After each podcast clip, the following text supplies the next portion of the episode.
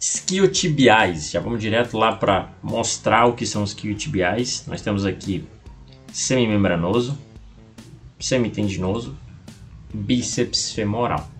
Aqui, aproximando aqui, você consegue ver aonde eles estão. Né? Eles vêm aqui, são músculos da parte posterior de coxa que vão dar aquela, aquele aspecto muito incrível, tanto para a mulher, tanto para o homem.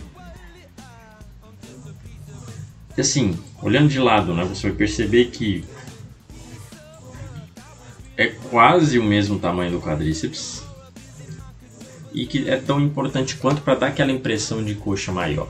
Tanto no homem tanto na mulher, o isquiotibial, além de ter uma função extremamente importante para evitar desequilíbrios e a maioria das pessoas tem um desequilíbrio de parte posterior e anterior, principalmente a gente vê isso nas mulheres, as mulheres fazem lá um treino muito forte para quadríceps, mulheres geralmente têm quadríceps muito forte, isquiotibiais, parte posterior de coxa muito fraca, Claro que a perna não é só isso, claro que os músculos da perna dependem de estabilidade de glúteo, de estabilidade de panturrilha, de outros músculos, mas esses em específico corrijam dos erros que é as mulheres acabam por ter um quadríceps mais forte, tendo maior risco de lesão. Existem estudos que comprovaram que as mulheres têm 30% a mais de lesões, de lesões no joelho em esportes que exigem muito das pernas, o que geralmente acontece por causa desse desequilíbrio. Mas geneticamente as mulheres também têm a questão hormonal que as deixam mais suscetíveis a essas lesões.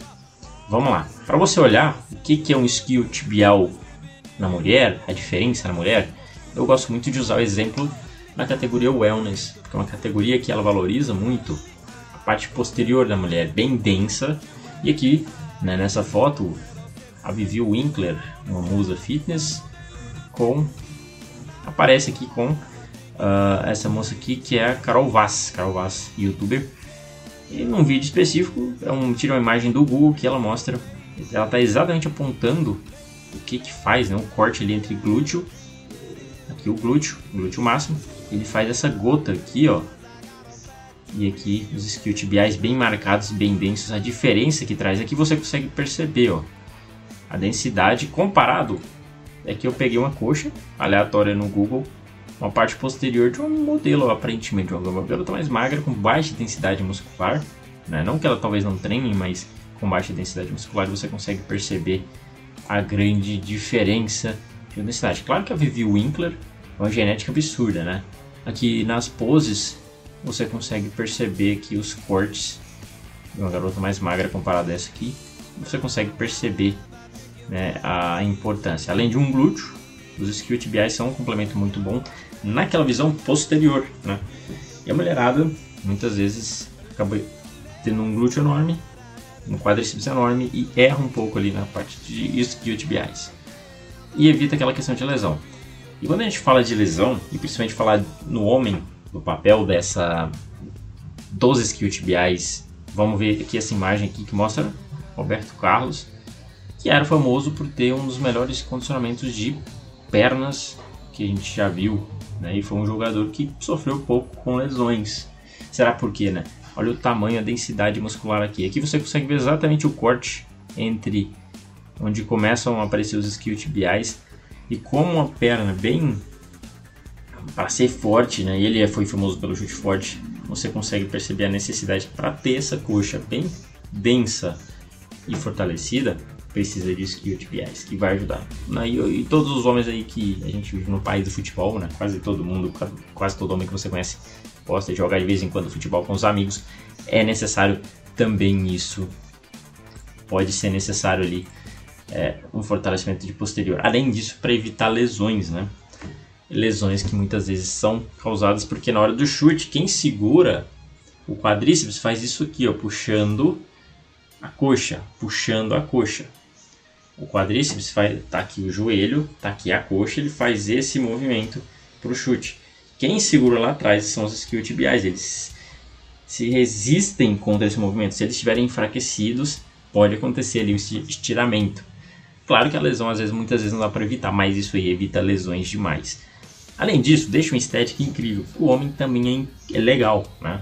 O homem, olha o tanto que fica legal. Olha aqui você consegue ver baixa densidade. Olha a densidade do, do Roberto aqui, a diferença que faz. Então vamos falar de skill TBS, vamos falar de exercícios. Então como que eu faço, né? Como que eu faço para desenvolver meus skill TBS baseado aqui? Vou trazer alguns exercícios, né? E quanto que eu estou trabalhando, quanto que eu não estou trabalhando, muita gente tem essa dúvida. Aqui temos Romanian Deadlift, ou seja, levantamento terra mais curto, né? sem ir até lá embaixo. Há quem diga que Skill TBIs trabalhe é um exercício primordialmente para glúteo e cadeia posterior, com quadríceps sendo um sinergista. Um exercício muito parecido com um Smith, com o stiff. Né? Muita gente tem dificuldade no stiff, pode ser essa aqui uma variação interessante para você passar para seu aluno, para você treinar aí na sua academia uma variação interessante. Lembras que você consegue perceber ativação enorme aqui em Skill TBS, tá vendo? Eles se estiram e flexionam. Claro, voltando também para glúteo. Vamos voltar lá, ver mais algum exercício. Banco romano. Aqui já é um pouco mais em sinergia, mas você consegue perceber o movimento aqui em Skill TBIs, ó, exatamente o que ele faz. Ele se estira e se contrai nesse movimento. Claro que um mais efetivamente específico para glúteo e também a cadeia posterior de costas. Né? Outro exercício que você pode incluir. Tem o próprio stiff, né? já falamos ali. E aqui, elevação pélvica. Claro que isso aqui, essa aqui não é bem uma elevação pélvica, isso aqui é um como se fosse uma, uma, imitação da cadeira flexora ou da mesa flexora, né? Aqui não acho que não vai ter no mas são outras opções.